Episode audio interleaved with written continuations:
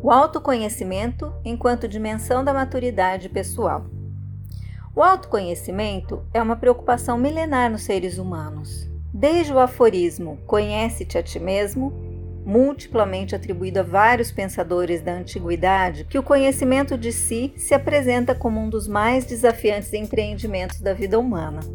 Na psicologia ocidental, Grande parte das abordagens que constituíram o tecido científico desenvolvido nos cerca de 100 anos de história contém explícita ou implicitamente referência à importância do autoconhecimento. O processo conducente a esse autoconhecimento é, aliás, apanágio da abordagem psicanalítica, que propõe como condição de cura a compreensão, pelo indivíduo em sofrimento, dos seus impulsos e mecanismos psicológicos mais profundos. Inúmeros processos têm sido configurados para ajudar os indivíduos a se conhecerem melhor, demonstrando o investimento que é continuamente feito nessa tarefa humana. O autoconhecimento é também um caminho indispensável quando considerada a responsabilidade perante os outros. Estar comprometido em processos de desenvolvimento do autoconhecimento é uma forma de fortalecer a capacidade de agir positivamente na esfera pessoal de influência que cada um exerce sobre os outros. Como refere Schusterman, se um indivíduo que ignora, que não sabe nadar, se lança ao mar para salvar alguém que esteja em aflição, cria um problema maior ainda do que aquele que existia, não é mesmo? Este problema crescido é independente da intenção positiva que o originou. Se o indivíduo estivesse consciente das suas limitações, não saber nadar, teria procurado outra solução para o problema, claro. Este repto de autoconhecimento torna-se, por isso, uma bandeira para escrever, particularmente àqueles que exercem o que gosto de chamar profissões ou cargos de influência social intensiva. Líderes e dirigentes em geral professores, consultores, médicos, advogados ou outros formadores de opinião têm ocupações profissionais que os tornam especialmente influentes, detendo, por isso, mais poder nas organizações e no sistema social como um todo. O exercício dessa influência e, portanto, desse poder deve ser feito tanto quanto possível com consciência de si com conhecimento das suas capacidades, dos seus recursos e das suas limitações. Mas o exercício desse poder tem ainda uma contraparte sem a qual se produz desequilíbrio: a ética.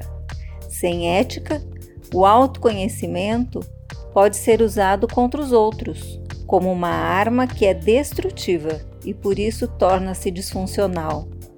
Sintetizemos então esta dupla asserção. O autoconhecimento, enquanto parte do desenvolvimento humano, é particularmente importante nos profissionais de influência intensiva, permitindo-lhes agir de forma mais intencional e consequente. O autoconhecimento, por sua vez, proporciona mais poder que, para ser bom para o sistema social, deve ser acompanhado de igual fortalecimento da ética na ação. Assim, a disfunção social que decorre de uma possível utilização não ética do poder, proporcionado por autoconhecimento refinado, responsabiliza os agentes que o promovem, frequentemente os psicólogos consultores. Olha a nossa responsabilidade. Esta afirmação contém uma inequívoca implicação prática. Os agentes promotores de autoconhecimento deverão munir-se de instrumentos que, a par do desenvolvimento cognitivo, promovam o desenvolvimento e o fortalecimento ético dos seus clientes, de forma que estes utilizem o poder adicional que lhes está sendo entregue, de forma saudável, construtiva e funcional, considerando o sistema como um todo. Efetivamente, acima da responsabilidade proximal que um profissional do desenvolvimento pessoal tenha perante os seus clientes. Existe uma responsabilidade distal relativamente à sociedade como um todo. Ou seja, ao sistema que suporta e enquadra ambos. É importante enfatizar a responsabilidade distal perante a sociedade está acima da responsabilidade proximal perante o cliente. Outro ingrediente que deve ser considerado nos processos de desenvolvimento do autoconhecimento é alertado por Schusterman. Este autor nos alerta para o ingrediente equilíbrio. Esse equilíbrio visa impedir que os processos de desenvolvimento do autoconhecimento se tornem doentios.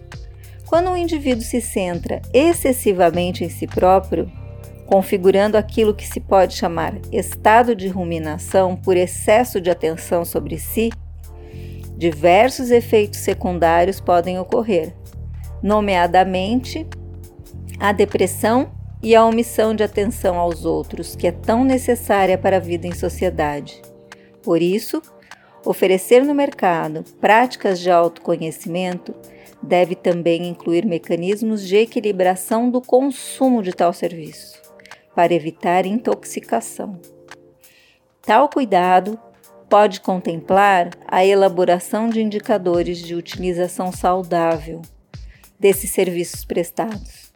Numa metáfora, da mesma forma que o médico verifica quando prescreve um medicamento se o doente é alérgico ao princípio ativo, o psicólogo consultor deve avaliar em que medida o seu cliente apresenta indicadores de utilização saudável para si e para os outros, do poder adicional que lhe vai ser otorgado com o trabalho de desenvolvimento do autoconhecimento. Se essas duas condições prévias forem garantidas, utilização ética do poder, que o autoconhecimento fortalece, e prevenção de uma ruminação excessiva e neurótica, quiçá narcisista sobre si próprio, o trabalho de desenvolvimento do autoconhecimento é de inestimável valor. Ele é um antídoto daquilo que Levine descreveu como estratégia manipulativa de algumas organizações, em vez de promoverem o autoconhecimento capaz de reconhecer limites, negam esses limites e assim destroem a lucidez dos agentes envolvidos. Cumpridas essas condições, o autoconhecimento é parte muito significativa do desenvolvimento da maturidade pessoal e um ingrediente indispensável ao exercício saudável de profissões de influência social intensiva, como mencionado.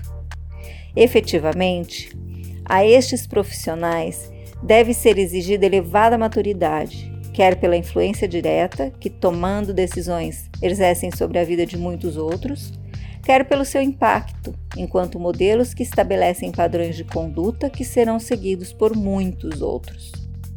Este é um texto de Nuno Rebelo dos Santos, da Escola de Ciências Sociais da Universidade de Évora, na voz de Gisele Saad, gestora da Rede Felipelli.